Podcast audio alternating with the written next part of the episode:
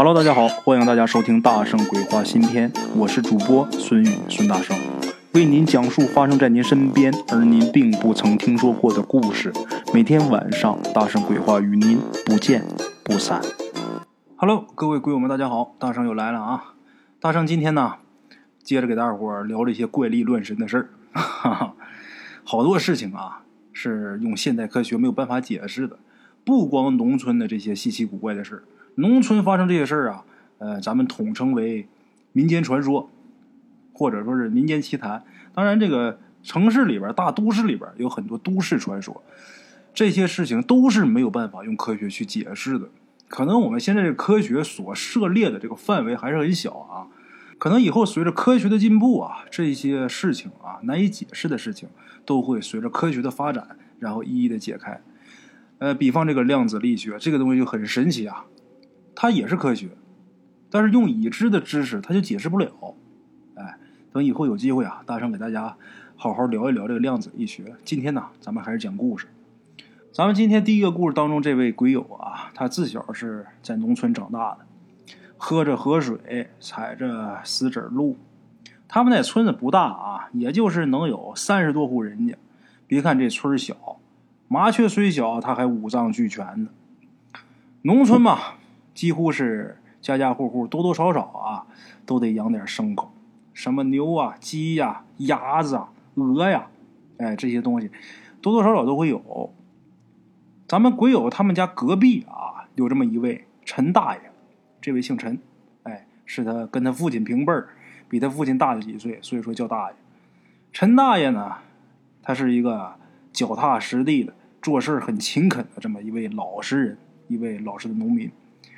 家里边呢，就陈大爷一个人，他也没娶媳妇儿，光棍儿。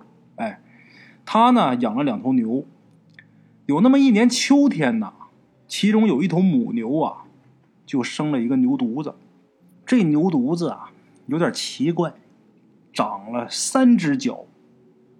哎，平常这村子里边啊，有点屁大的事都能传的人尽皆知。当然，他们村子也没多少人，一共三十多户。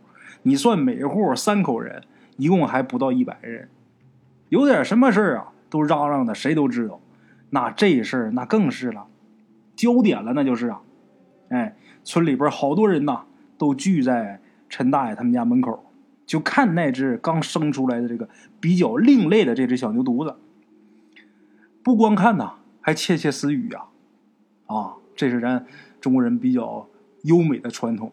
就是什么事特别喜欢凑热闹，特别喜欢看热闹，而且私下里他给你研究你，哎，有的人就说了，呃，这三个脚的牛啊，它是妖怪，这牛不能让它长大，得赶紧给它杀了，要不然以后啊，咱们整个村子都得倒霉。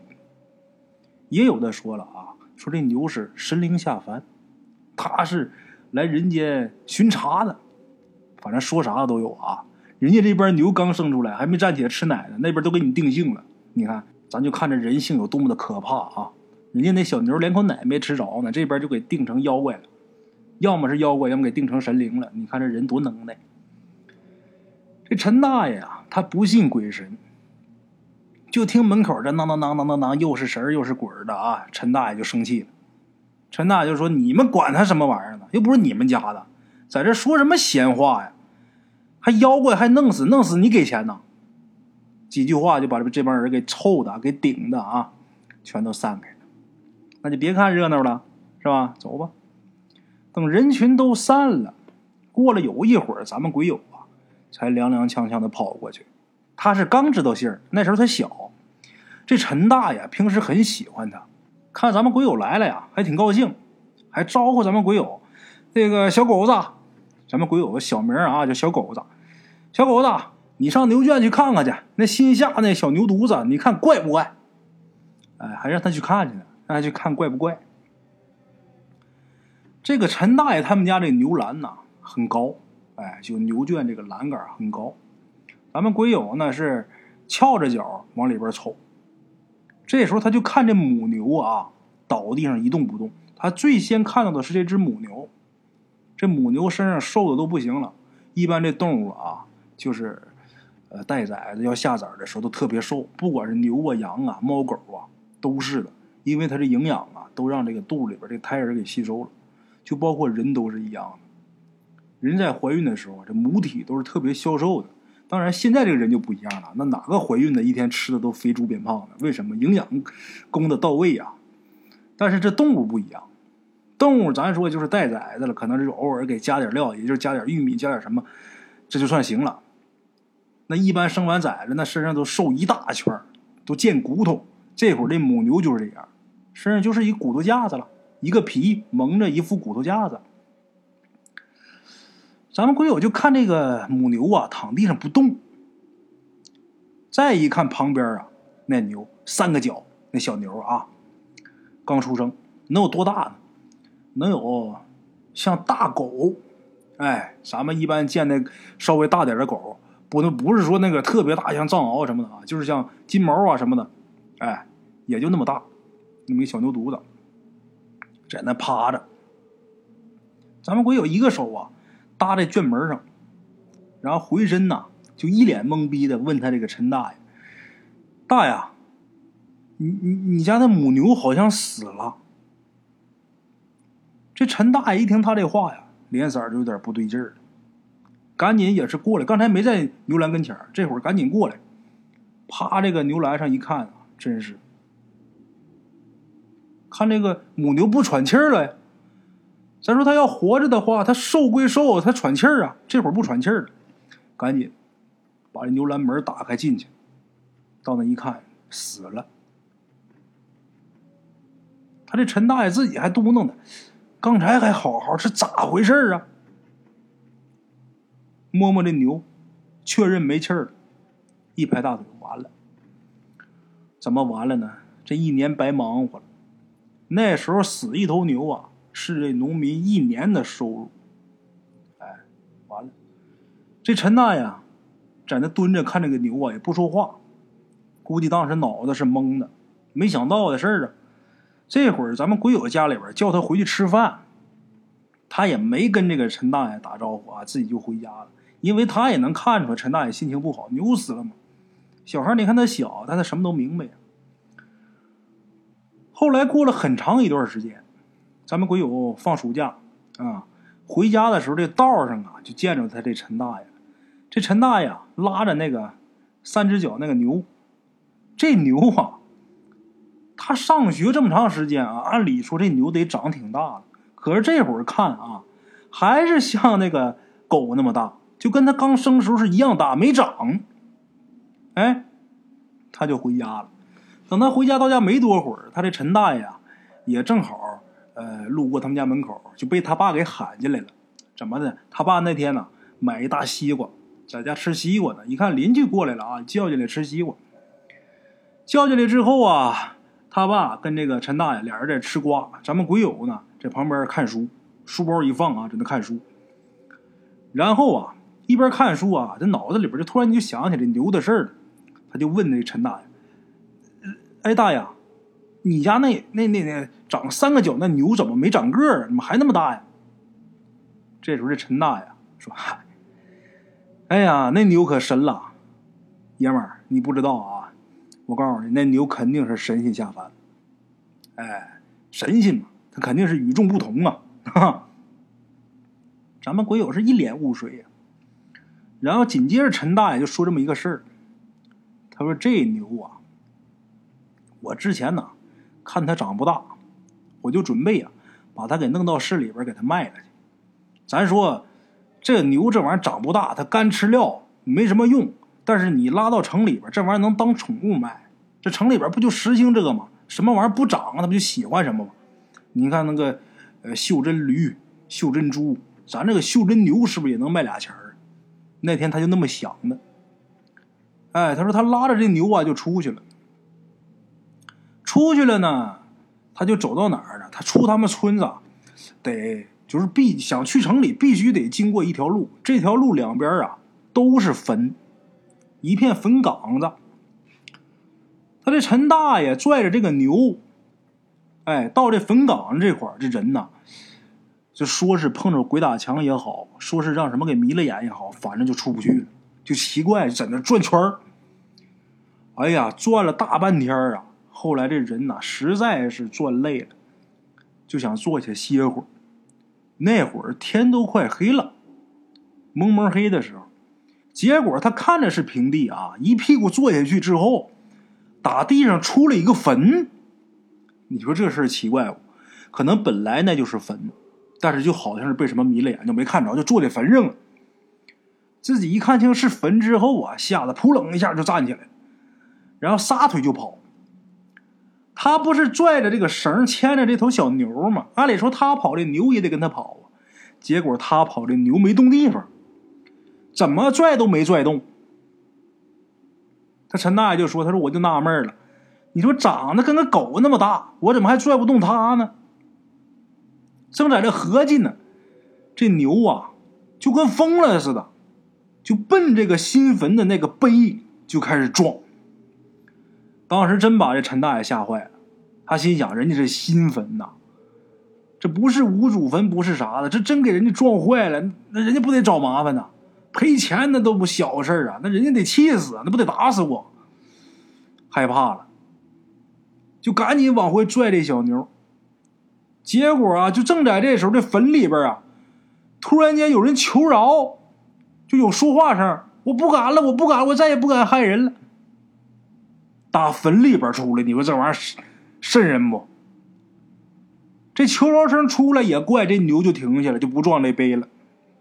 哎，等他缓过来一看呢，这会儿天都大黑了，他还在这坟地里。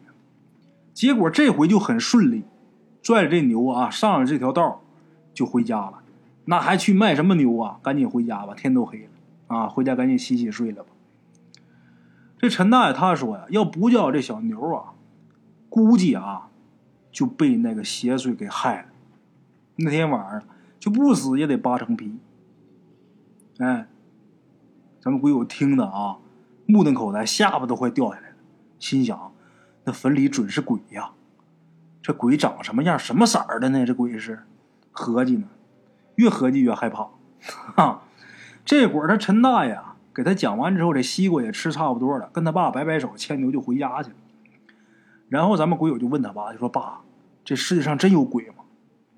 然后他爸就笑了，就说：“小子，你别听你陈大爷在那说啊，那都是假的。得了，先别写了，赶紧吃点瓜啊！一会儿爸再教你做作业。”哎，这事儿啊就过去了。咱们鬼友就一直以为这个事儿是虚构的。虽然他看过很多恐怖片啊，但是他觉得这个事儿很奇怪啊。可是呢，后面发生的一件事，让他彻底改变这个想法。也就是，呃，在他放暑假回来，也就是几天，大概能有五六天那个样啊。我说具体几天呢？咱们鬼友也记不清楚了。那天呢，这个天上啊看不见月亮。那天晚上。特别黑，轰隆隆的，没一会儿这雷就起来了。咱们鬼友害怕呀，晚上的时候外边打雷，轰隆隆的，小孩嘛害怕不敢睡觉。没一会儿，大雨倾盆，哎，哗啦啦的雨就下来了。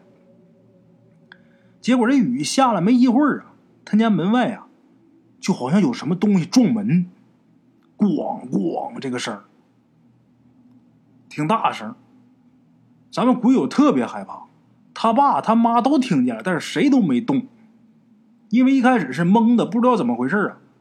你们看电视剧里边啊，或者电影里边，就外边听着点怪声啊，噌就窜出去了。我告诉你，那绝对就不合理。就人在没知道什么情况下，他是不动的。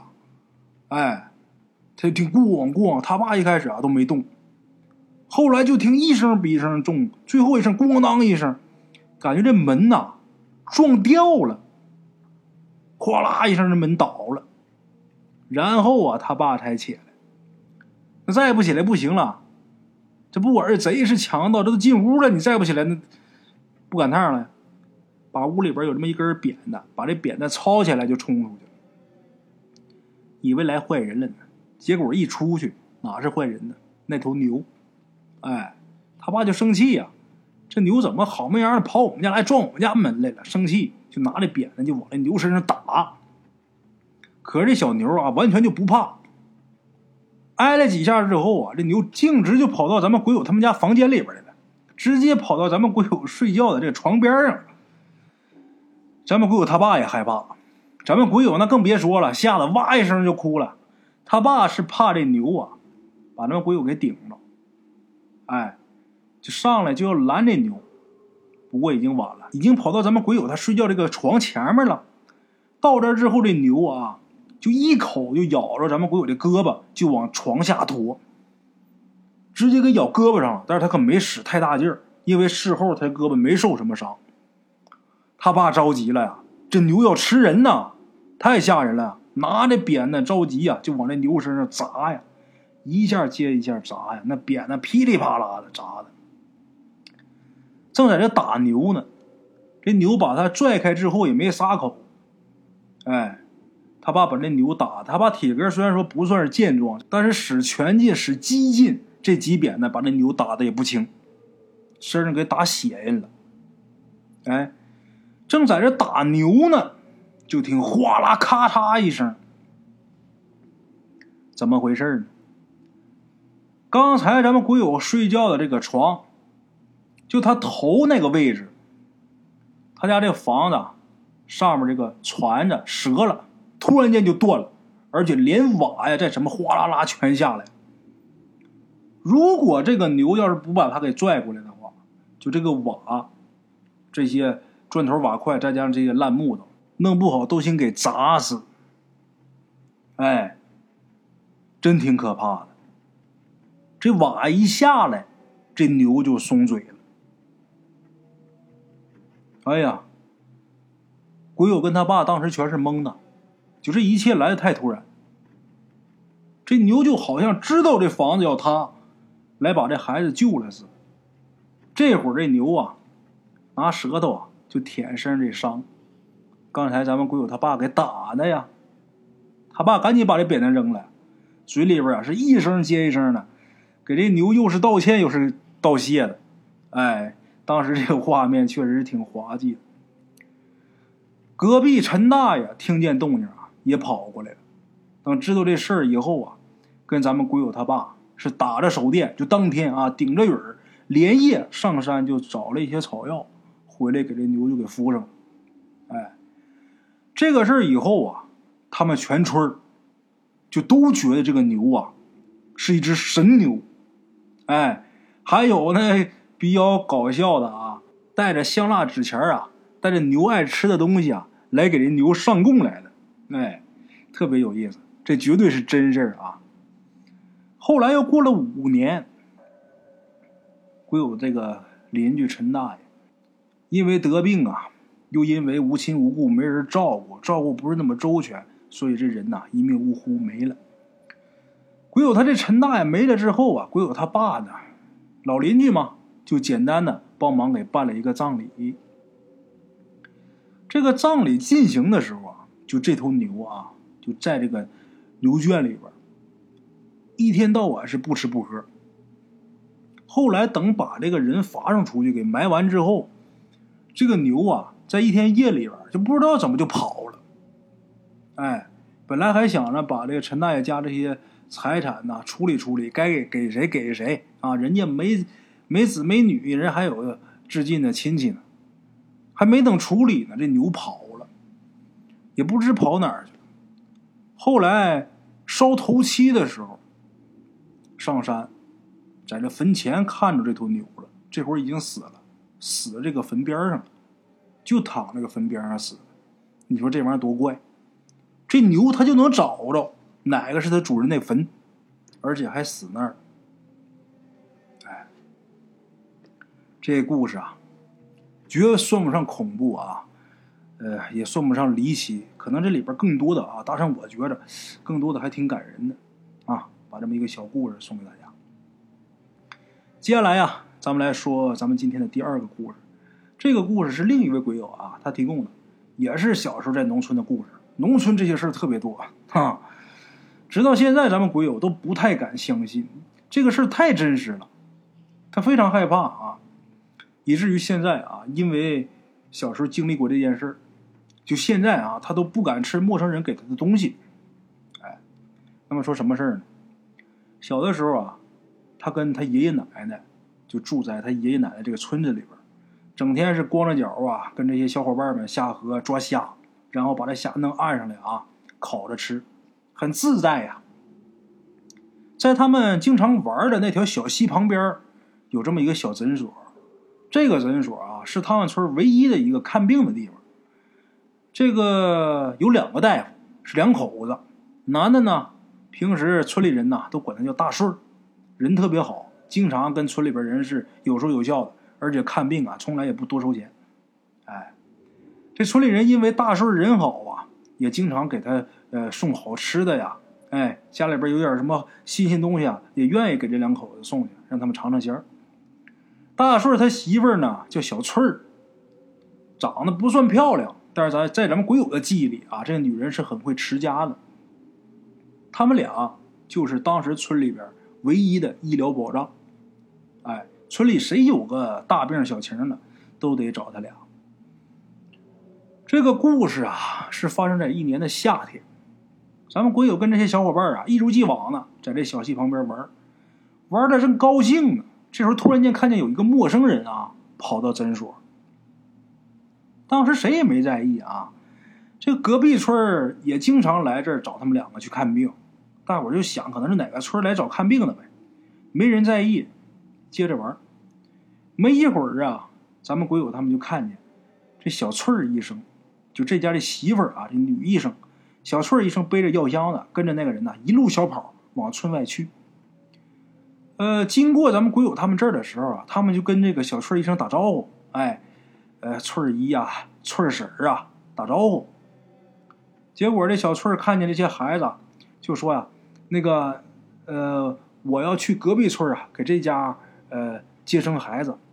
那个大顺现在不在家，一会儿你们看见大顺啊，呃，帮我带个话，告诉他一声。”别着急，啊！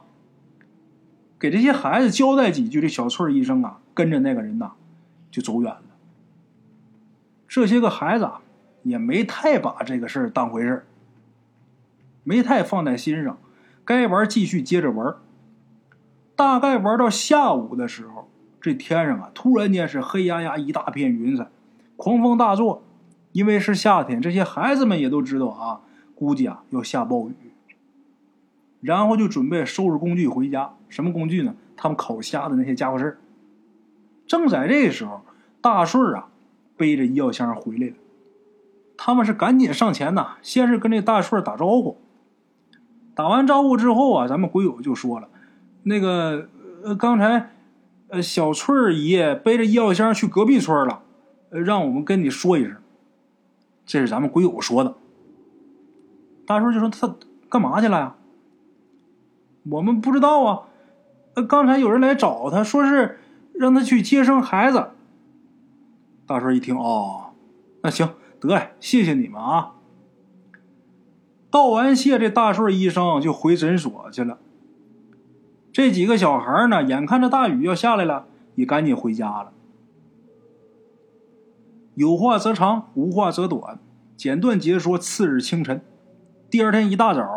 咱们鬼友啊，还没睡醒呢，这大顺就找到他们家来了，就硬打被窝里边给唠起来，然后就问他：“二娃子，你确定你小翠阿姨是去隔壁村了？”这大顺很着急。咱们鬼友说：“是啊，昨天我跟大虎他们都看着了，小翠阿姨跟那人走的很快呀，就就走了，就跟我们说一句就走了呀。他说的是去隔壁村去接生去了。”这时候，这大顺啊，哦，目光很呆滞。然后咱们鬼友啊，听这大顺跟他爸两个人交谈中，才知道，昨天呢，这小翠一生没回来，这一夜没回来呀。咱们鬼友他爸呀，还安慰这个大顺说没事啊，这个小翠啊，肯定是在隔壁村过夜了。昨天不是下暴雨吗？再等等吧，啊，等等，安慰呗，那有什么招啊？也只能那样了。就这么的，从一早等到中午，还是没信儿，一直到下午，村头啊，有这么一位姓刘的，咱就简称他叫老刘。这老刘啊，跑到诊所，气喘吁吁的找到大顺大顺大顺不好了，出大事儿了！就这一句“出大事儿了”，差点把这大顺啊屎给吓出来。这就怕这个，这个人呐，要是在等人的时候，那心呐都是揪揪着的。音讯皆无的时候，突然间来这么一位，出大事儿了！我跟你说，就不吓个半死也够呛。各位啊，大伙儿谁送信的时候可千万不能这么送，那心理承受能力不好的，当场就得给吓死过去。出大事了，这把大顺儿给吓的啊，眼睛一瞪，都不知道问什么了啊。然后这老刘说呀。我刚才呀，去后山放牛，我看见你家小翠儿啊，跪在一个坟前面啊，嘴里边不知道念念叨叨的，在那嘟囔什么呢？我感觉不好，你快去看看去吧。大顺这一听啊，心算是踏实了。人活着就好啊，刚才他那那一句 出大事了，那就什么不好的想法啊，全都往脑袋里边灌了。这一听，这人还活着就好，这心算踏实点啊。赶紧的吧，跟着老刘赶紧奔后山跑吧。当时诊所里边还有不少病人呢，大伙儿一嚷嚷，那就全村全轰动了，都跟着去。等到了后山以后啊，真就发现这小翠儿一个人呐，在那么一个坟前面，在那跪着，就不停的傻笑。那大伙哪见过这个呀？把大顺急的眼泪都快出来了，怎么扒拉怎么拽没反应，就在那笑。后来大伙儿啊闻了闻，然后帮忙帮着大顺啊一起把这小翠儿啊给抬下山抬下山直接抬回他们家，抬到那个诊所。哎，这时候这诊所里边那都挤满了人了，大伙都担心。后来还是村长啊帮忙把村里边有这么一个阴阳先生给找来了。村长觉得啊这事不对劲儿啊。那看到那一幕，谁都知道不对劲儿。但是大顺啊，他不太愿意相信这些事儿。他毕竟他是搞医的呀。后来村长啊，他做主，就直接把这阴阳先生给找来了。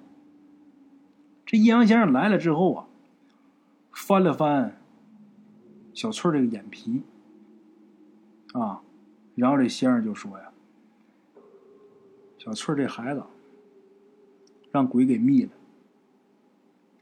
这鬼呀，让他给生孩子。”这一句话一说出来，大伙儿都蒙圈呐！这活人怎么给鬼生孩子？那都七嘴八舌的在那问。哎，然后这阴阳先生就说呀：“小翠儿啊，他那魂让鬼抓去了，逼他成亲，还让他给生孩子。如果小翠儿这个事儿不赶紧处理的话，这鬼胎一成，哎，这个。”鬼子一落生，当然这鬼子落生是咱们正常人是看不着的。这鬼子一落生，小翠儿就完了，就得到那边跟人家过去。这阴阳先生这话一说出来，那大伙都吓得都不行了，都害怕。这玩意儿多瘆得慌，大顺那哭的就不行了。他虽然不太相信这些东西啊，但这会儿听人家阴阳先生这么一说，自己心里没底呀，就求这个阴阳先生，哎。让阴阳先生救自己媳妇儿呗。这先生说：“行啊，你放心啊，不用。我既然我能看出来这事儿啊，我就有解决的招儿。哎，呃，我得做个法事。你赶紧去找一只公鸡，再找一把菜刀，啊，那赶紧去弄吧。那村里边想抓个公鸡那简单呐，弄来之后拿刀一抹脖子，这血一出来，调着朱砂画了一道符。”画好之后，等这符啊干差不多了，然后这个阴阳先生啊，打兜里边把打火机掏出来，把这符给点着了。这可能跟咱们鬼友想的不一样啊！一般厉害的先生都应该是把这符掏出来，手啪一甩就着啊，但是没有，咱们鬼友确定他是拿打火机点着的啊。点完之后呢，弄了一碗水，把这个符灰呀混到这碗水里边搅一搅，然后把这碗交给大顺了。告诉大顺来，给你媳妇灌进去。大顺瞅瞅这个符水啊，心里边有点嘀咕。你说这玩意儿干一辈子大夫，这个媳妇喝这个，但一想这东西，就算喝不好，他也喝不坏。来吧，扶着这个小翠儿，拿这碗符水就往嘴里灌。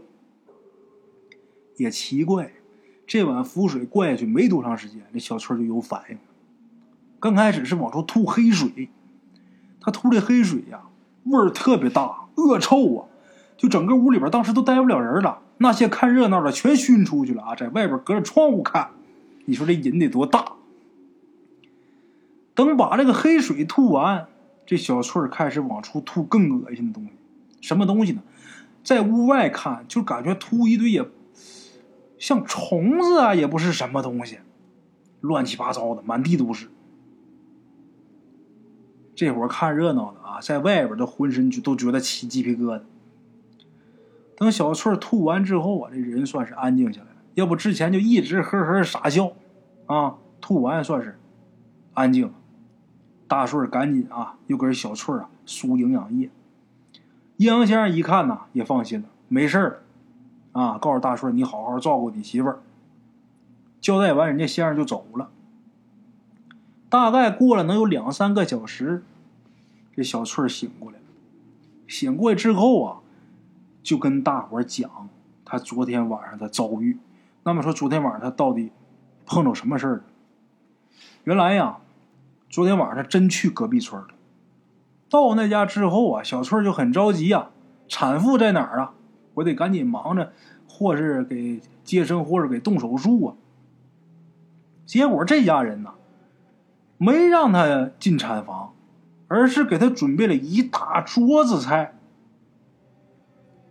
这一大桌子菜，小翠都没见过。哎呦，那全是珍馐美味。小翠着急说：“是那个孕妇呢？”这家说：“哎，不忙不忙不忙，你这个路上辛苦劳累呀，您先垫吧一口。哎，先垫吧，先吃口东西，吃完了咱再去接生。”小翠一想啊，这家人心真大啊。那产妇在那待产呢，这边请医生先吃饭，吃完饭再接生，心里边还琢磨呢。但是啊，一看着这个桌上这些吃的呀，忍不住的馋，也不怎么那么奇怪。一路上啊，也确实挺累，打家出来前确实也没吃东西，哎，那就吃两口吧，赶紧就扒两口，结果这一吃就坏了。吃上之后啊，就开始犯迷糊，迷迷糊糊的，就好像睡着了。等再醒过来，就是在诊所里边，中间发生什么事不知道。哎，后来呀，这个事儿听村里边老人说，小翠当时吃的那叫冥婚宴，这东西你答应吃了，就是答应跟那鬼结婚了。如果这个事儿要是没有村里先生给处理的话，估计小翠啊性命难保，啊！因为这个事儿，咱们鬼友到现在陌生人给他吃东西不敢吃，为啥呢？怕吃完怀孕呢！好了，各位老铁们，咱们今儿这故事啊，就给大伙儿说到这儿了啊，两个小故事，希望大家能够喜欢呐。如果大家觉得不错的话，帮大圣把这故事往出转一转啊。如果喜欢的话，给大圣打赏打赏。今天就先到这儿，明天同一时间大圣鬼话不见不散啊！茶楼人影错落用声音细说神鬼妖狐，用音频启迪人生。欢迎收听《大圣鬼话》。Hello，大家好，我是主播孙吃完了饭，然后就回到自己的课室上啊。百度搜索“大圣鬼话”，跟孙宇、孙大圣一起探索另一个世界。那天山女子独守空城，也只是感谢鬼友们，感谢鬼友们，感谢鬼友们一路陪伴。大圣鬼话，见字如面。欲知后事如何，且听我下回分说。